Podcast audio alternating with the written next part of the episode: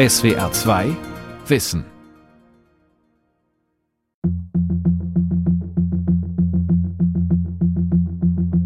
Stellen Sie sich mal vor, es würde gelingen, über einen Hackerangriff das deutsche Stromnetz für eine Woche auszuschalten. Was das für Folgen hätte. Da fliegt nicht eine einzige Bombe, aber die Wirkung wäre schlimmer als eine Serie terroristischer Anschläge über das ganze Land verteilt. Neue Angriffswaffen werden produziert, die dann die Entwicklung neuer Verteidigungswaffen auslösen. Und wir haben sowas wie ein Wettrüsten im Cyberspace. Das Problem mit diesen Cyberangriffen ist, dass man sie zwar deklariert als Verteidigungsfall, dass man im Unterschied zu konventionellen Angriffen gar nicht genau sagen kann, wo dieser Angriff herkam. Das heißt, ich schlage zurück, ich hole aus zum Gegenschlag, ohne zu wissen, wer eigentlich wirklich der eigentliche Täter war. Cyberwar, das Internet als Waffe von Matthias Becker. Im Dezember 2019 koppelte sich die Justus-Liebig-Universität in Gießen vom Internet ab.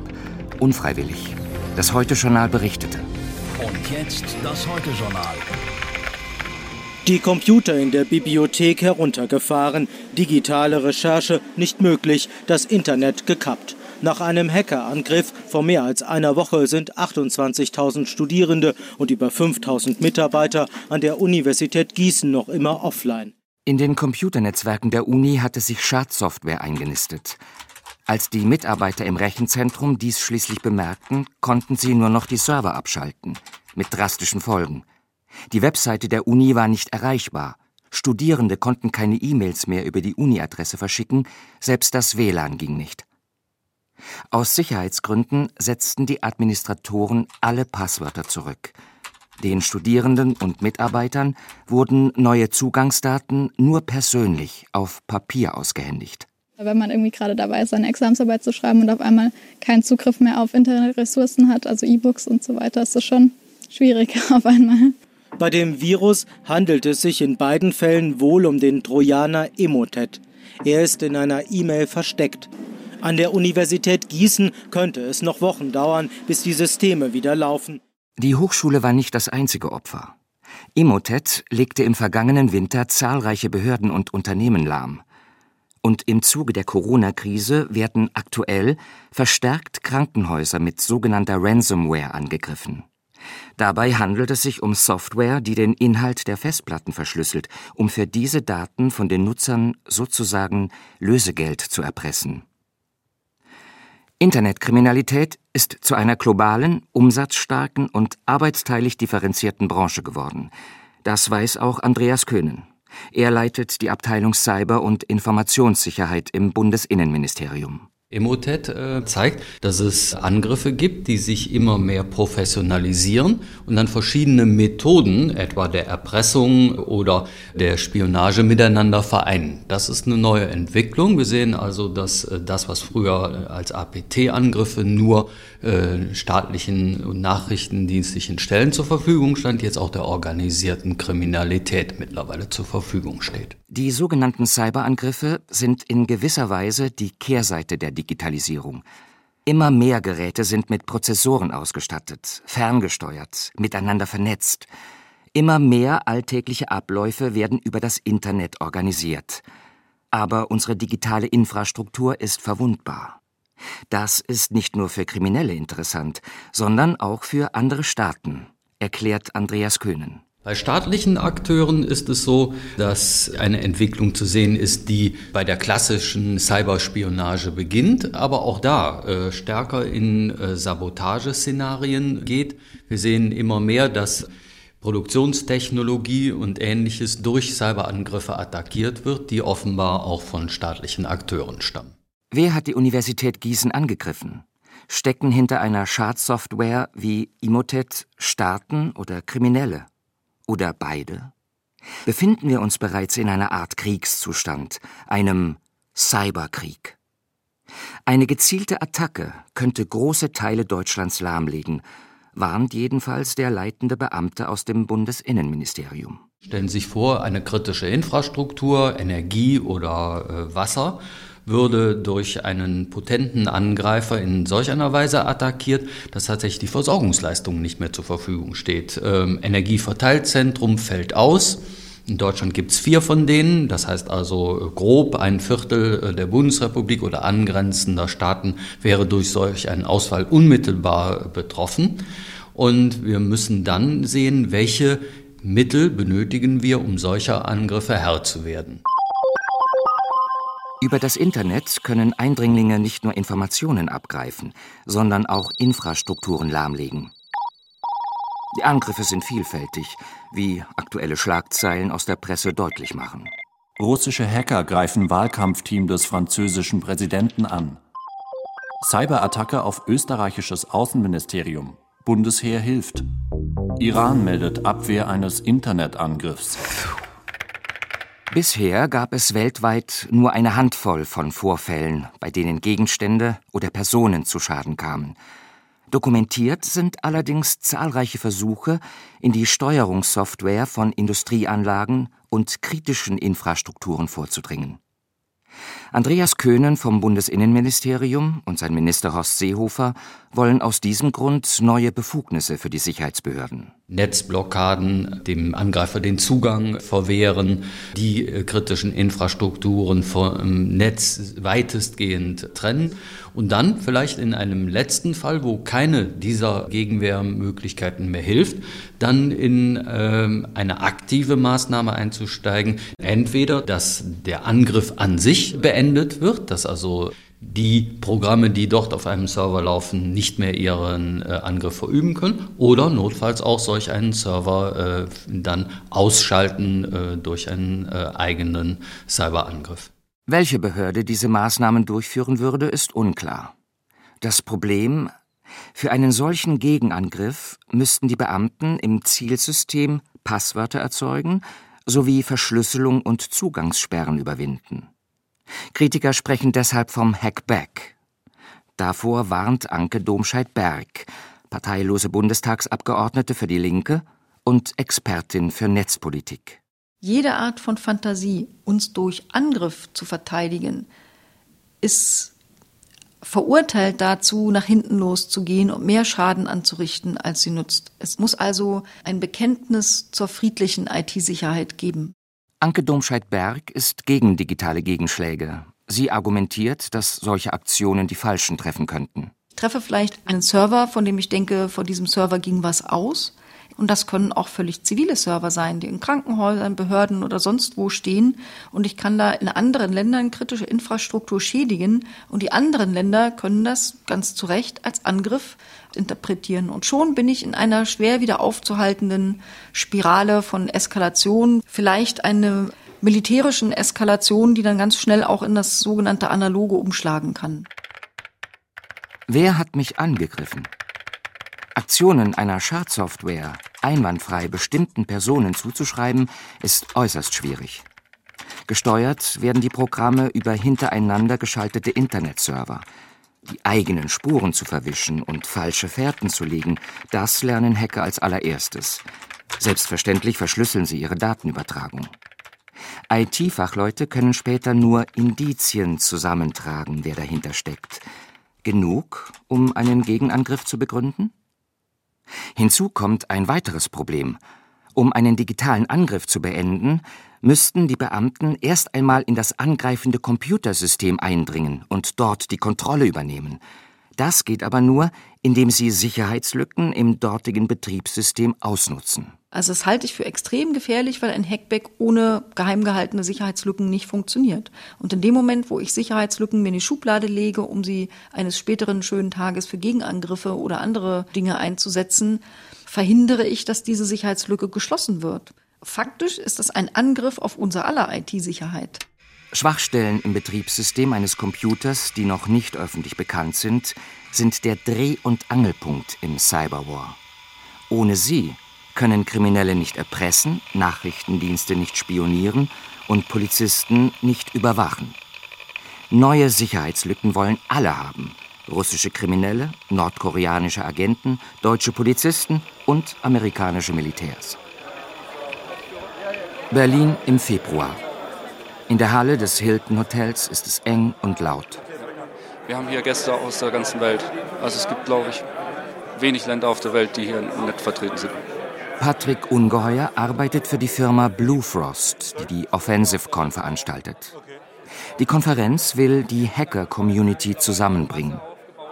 In Workshops und Vorträgen vermitteln international bekannte Experten neue Methoden, um in Betriebssysteme einzudringen und Digitaltechnik aller Art zu übernehmen. Die Konferenz ist sehr stark Research ausgelegt. Das heißt, es geht Richtung äh, Schwachstellen erfinden, äh, sogenannte O-Days, Schwachstellenanalysen, Schwachstellen in, in verschiedenen Produkten, Microsoft-Produkten, äh, Techniken, wie, wie kann ich äh, Schwachstellen ausnutzen. Ähm, es ist sehr, sehr stark äh, praxisgetrieben. Die offensiven Fähigkeiten nutzen viele der Konferenzbesucher für das Pentesting. Im Auftrag von Unternehmen dringen sie in deren Netzwerke ein. Solche Penetrationstests erfüllen die gleiche Rolle wie Crashtests in der Automobilindustrie. Sie zeigen, wie sicher ein Computersystem wirklich ist und wo nachgebessert werden muss. Die Konferenz dient zur Kontaktpflege, Fortbildung und als Marktplatz.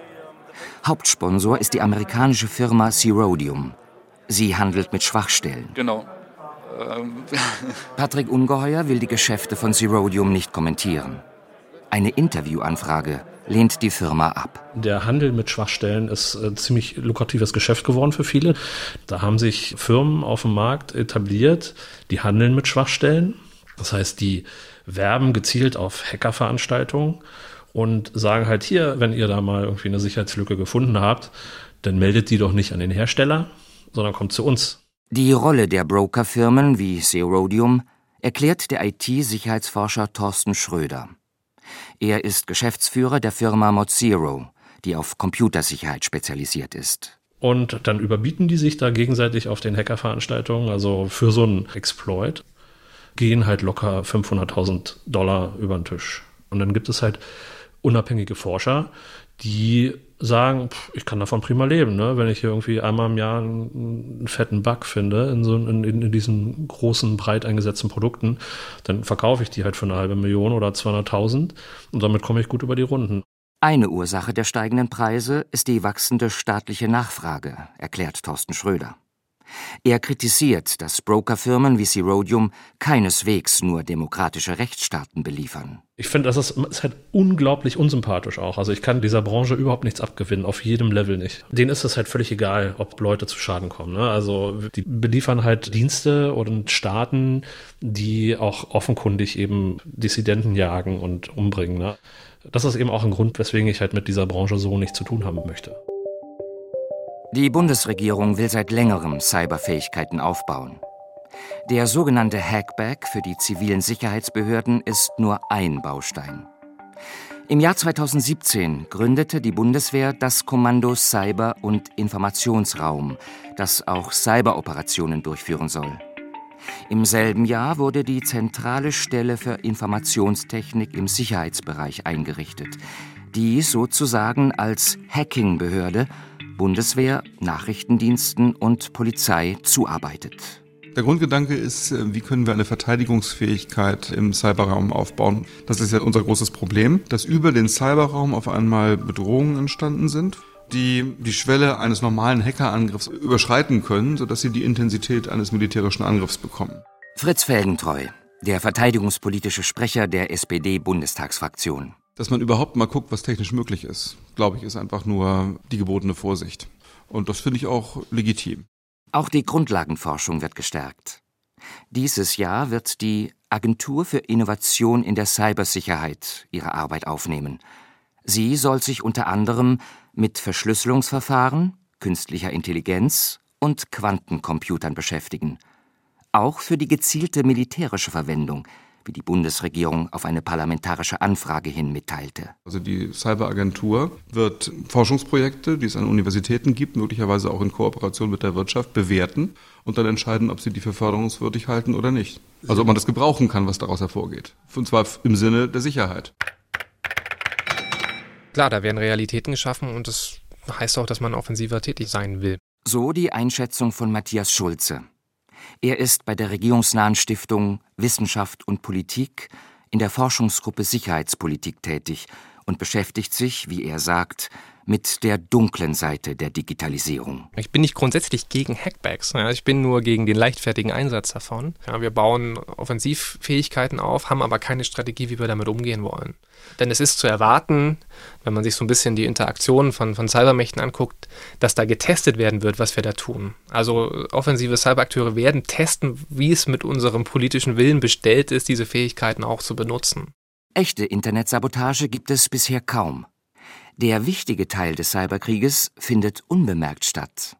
Die Akteure versuchen sich heimlich Zugang zu den Netzen ihrer Konkurrenten zu verschaffen und dort Programmcodes zu positionieren. Diese Hintertüren benötigen sie, um bei Bedarf zugreifen oder abschalten zu können. Im Jargon des Militärs wird das Platzieren von Backdoors Position beziehen bzw. das Schlachtfeld vorbereiten genannt. Das Ausforschen der Netzwerke übernehmen Nachrichtendienste, die eng mit militärischen Einheiten zusammenarbeiten. Komplexe Cyberangriffe brauchen Ressourcen, brauchen Zeit, brauchen Know-how, sind enorm zeitaufwendig. Also das ist nicht Lichtgeschwindigkeit hin und her Geschieße von Datenpaketen, wie es immer dargestellt wird, sondern das ist das Vorbereiten eines Einbruchs. Der Cyberwar, erklärt Matthias Schulze, gehorcht ganz anderen Regeln als ein konventioneller Krieg. Auf der technischen Ebene ist das Problem, dass Spuren gefälscht werden können und es ist Tagesgeschäft, dass gute Angreifer zu tun, als wären sie zum Beispiel jemand anders. Angreifer verwenden auch die Angriffstools ihrer Konkurrenten. Ja, die Nordkoreaner haben das amerikanische Exploit-Tool ähm, Eternal Blue benutzt und das ist auch Standardverhalten, ja, dass die Angreifer die Tools von ihren Konkurrenten benutzen. Wissen ist Macht, heißt es oft. Im Bereich der Computersicherheit trifft das nicht zu. Dort zählt nur der Wissensvorsprung. Wissen, über das andere noch nicht verfügen.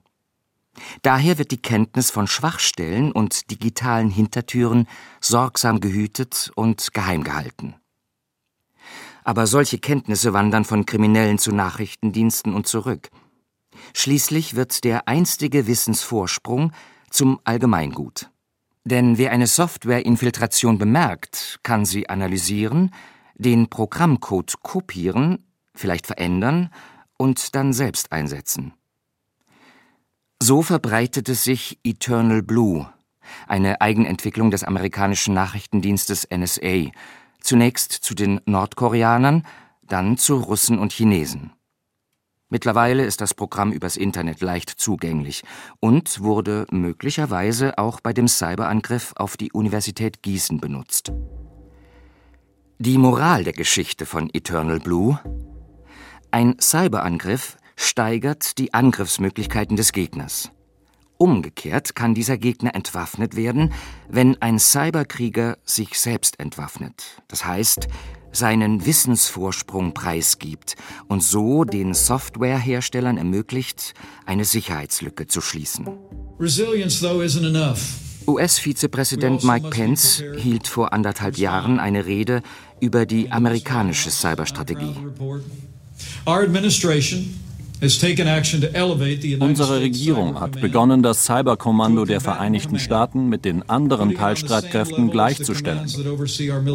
Die Zeiten, in denen unsere Gegner uns ungestraft mit Cyberattacken angreifen konnten, sind vorbei.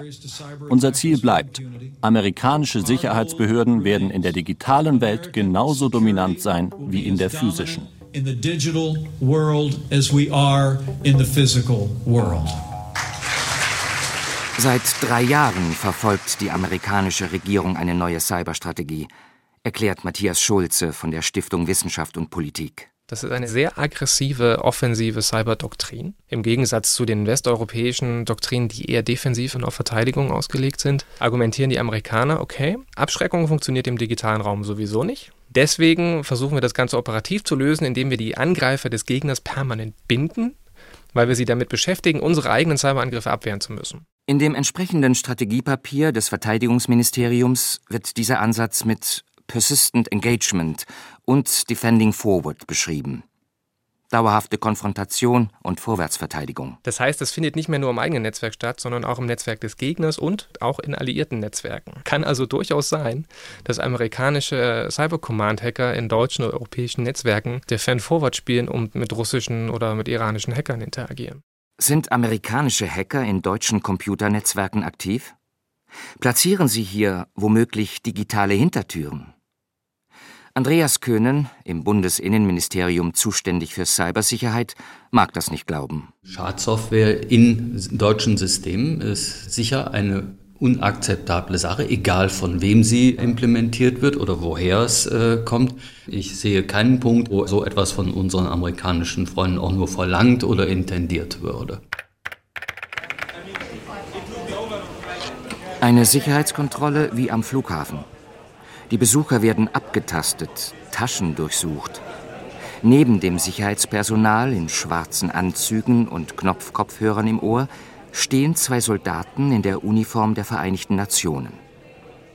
Das Internet Governance Forum wird von der UNO mitveranstaltet. I'm now handing over the stage for the welcoming words of Her Excellency, the Chancellor of the Federal Republic of Germany, Dr. Angela Merkel. Auf dem Internet Governance Forum treffen sich Delegierte aus aller Welt und debattieren über Regeln für den weltweiten Datenaustausch. 2019 fand es in Deutschland statt und Angela Merkel hielt die Eröffnungsrede. One World, One Net, One Vision. Das diesjährige Leitmotiv bringt auf den Punkt, worum es geht. Nämlich darum, ein gemeinsames Verständnis zu fördern, wie die Zukunft des Internets aussehen soll. Der Angriff auf die Internetkonnektivität ist zu einem gefährlichen Instrument der Politik geworden. Mit dabei war auch der Kommunikationswissenschaftler Wolfgang Kleinwächter, der sich seit langem mit digitalem Recht und Cybersicherheit beschäftigt. Neue Angriffswaffen werden produziert, die dann die Entwicklung neuer Verteidigungswaffen auslösen. Und wir haben sowas wie ein Wettrüsten im Cyberspace. Das Problematische ist, dass es sich bei den Waffen im Cyberspace um schwierig zu identifizierende Waffen handelt. Also ein Panzer oder ein Flugzeug oder eine Kalaschnikow können Sie leichter identifizieren als ein Computervirus, der vor einem Jahr irgendwo in einem Kraftwerk deponiert worden ist und dann durch einen bestimmten Befehl aktiviert wird und dann erheblichen Schaden anrichten kann. Wolfgang Kleinwächter war lange im Vorstand der ICANN tätig die internationale Internetverwaltung, die unter anderem die Verteilung der Webadressen organisiert. Er beklagt, dass staatliche Cyberoperationen in einem völkerrechtlichen Graubereich stattfinden. Als Beispiel nennt er eine Aktion des amerikanischen Cyberkommandos gegen eine russische Einheit, die angeblich Internetpropaganda in den Vereinigten Staaten verbreitete. Manchmal wollen sie zeigen, was sie können, um äh, auch abschreckend zu wirken. Zum Beispiel hat eben die Cyber Command in den USA acht Wochen nach ihrem Angriff, könnte man sagen, auf die sogenannte Trollfabrik in St. Petersburg das veröffentlicht, was sie da gemacht hat. Und sie haben eben gesagt, wir haben das und das gemacht und eine Reihe von Tagen waren die Server in St. Petersburg haben nicht funktioniert. So, das war ein klares Signal. Also wir können das, wenn wir das wollen. Sowas triggert natürlich häufig dann bei der anderen Seite. Wir müssen das auch entwickeln. Mit großem Aufwand versuchen die Vereinigten Staaten, ihren Vorsprung im Cyberbereich zu halten. Experten zählen China und Russland zu den Cybergroßmächten. Nun wollen aber immer mehr Mittelmächte wie Deutschland, Polen, Indien, Österreich oder Mexiko offensive Cyberfähigkeiten entwickeln. Im Vergleich zu anderen Rüstungsgütern sind diese billig. Im Nahen Osten loten die Konfliktparteien Iran, Saudi-Arabien und Israel gegenwärtig die Möglichkeit der Cybersabotage aus. Cyberangriffe werden zu einem Instrument der Geopolitik. Die Lage wird zunehmend unübersichtlich, bestätigt Chris Painter, zwischen 2011 und 2017 der oberste Beamte der amerikanischen Regierung für Cyberangelegenheiten. Heute ist er im diplomatischen Dienst tätig. Alle Länder, die dazu in der Lage sind, versuchen Fähigkeiten für Cyberoperationen aufzubauen, ob nun defensiv oder offensiv. Cyberoperationen gehören einfach zur heutigen Wirklichkeit. Aber andererseits müssen wir dafür sorgen, dass Regeln und Richtlinien existieren. Denn es kann sehr destabilisierend wirken, wenn jedes Land über solche Möglichkeiten verfügt und niemand weiß, wann und auf welche Art sie eingesetzt werden. Wolfgang Kleinwächter und Chris Painter gehören zu einer Arbeitsgruppe der Vereinten Nationen, der globalen Kommission für die Stabilität im Cyberspace. Mir macht die Verbreitung von offensiven Fähigkeiten Sorgen. Ich bin Realist genug, um zu wissen, dass das passieren wird. Wir brauchen Regeln. Wir müssen darüber reden, wie wir deeskalieren können. Wir brauchen Kommunikationskanäle wie den heißen Draht im Kalten Krieg und zwischenstaatliche Gespräche. Das ist wirklich wichtig. Solche roten Telefone sind dabei, im Cyberspace eine, eine, Wiedergeburt zu feiern.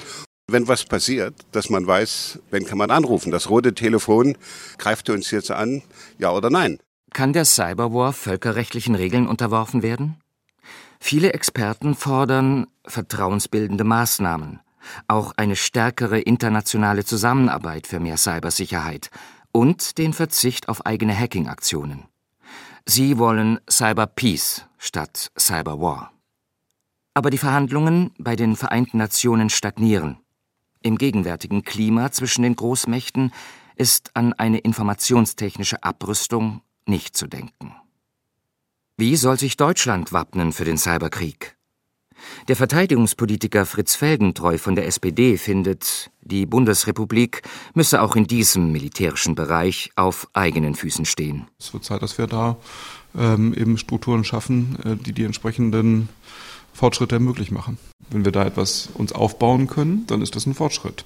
Und es macht uns auch äh, äh, beim Verhandeln mit Partnern darüber, wie wir es gemeinsam machen, stärker. Ganz anders sieht das Anke Domscheit-Berg von den Linken. Sie plädiert dafür, auf strikte zivile IT-Sicherheit zu setzen. Wir kommen da eigentlich nur raus, wenn wir uns ganz streng und zu 100 Prozent ausschließlich auf die Selbstverteidigung fokussieren dass wir zum Beispiel auch eine Meldepflicht für Sicherheitslücken haben, denn je weniger Sicherheitslücken im Umlauf sind, umso weniger können sie ausgenutzt werden von Verbrechern, von Geheimdiensten, auch von militärischen Anwendern. Also je weniger Schlupflöcher da sind, umso sicherer ist das Gesamtsystem. Klar ist, das Internet wird immer stärker zum militärischen Aufmarschgebiet. Neben Land, Luft und Wasser ist ein weiteres Schlachtfeld eröffnet, das digitale. Informationstechnik ist zu einem Spielball in der internationalen Machtpolitik geworden, mit unabsehbaren Folgen, warnt Wolfgang Kleinwächter. Das ist eine sehr riskante Entwicklung, mit der viel Schaden angerichtet werden kann. Und die Weltgemeinschaft ist sich über diese Gefahren nach meiner Ansicht noch viel zu wenig bewusst. Die Welt verstehen. Jeden Tag. SWR 2 Wissen. Manuskripte und weiterführende Informationen zu unserem Podcast und den einzelnen Folgen gibt es unter swr2wissen.de.